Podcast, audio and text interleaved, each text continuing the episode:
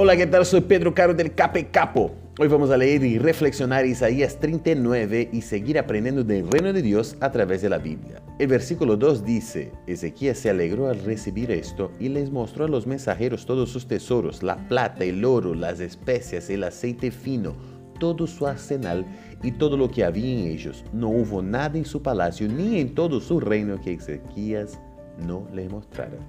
Si necesitas un consejo para tu vida en general que te puede ayudar en tu relación con Dios, uno de los más importantes será siempre.